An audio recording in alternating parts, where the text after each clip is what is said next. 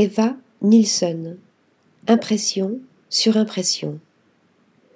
Issue d'une résidence artistique réalisée auprès des artisans tanneurs et soyeux rattachés à la maison LVMH, les dernières œuvres d'Eva Nilsson exposées à la Galerie Jousse témoignent une nouvelle fois de la grande maîtrise et la grande inventivité plastique de l'artiste franco-danoise s'étant fait de l'hybridation des techniques une spécialité.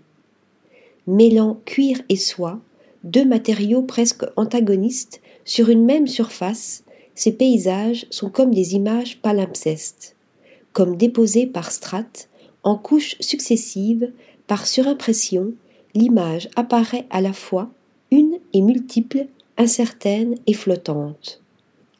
Un trouble accentué par l'érosion de la surface, semblant avoir été grattée par endroits, alors qu'elle résulte d'une superposition de résidus d'images imprimées, de fragments de cuir sérigraphiés et de peinture. Rendant poreuses les frontières entre les médiums et les motifs, Eva Nilsson invente aussi de nouvelles temporalités. Quand l'image se délite et que le paysage se fait composite, la traverse du regard approche le rivage des songes.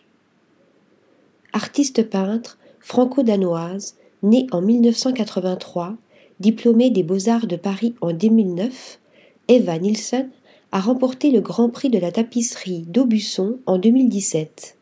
Elle est représentée à Paris par la Galerie Jousse, à Istanbul par The Pile et à Tunis et à Londres par la Selma Feriani Gallery. Article rédigé par Stéphanie Dulou.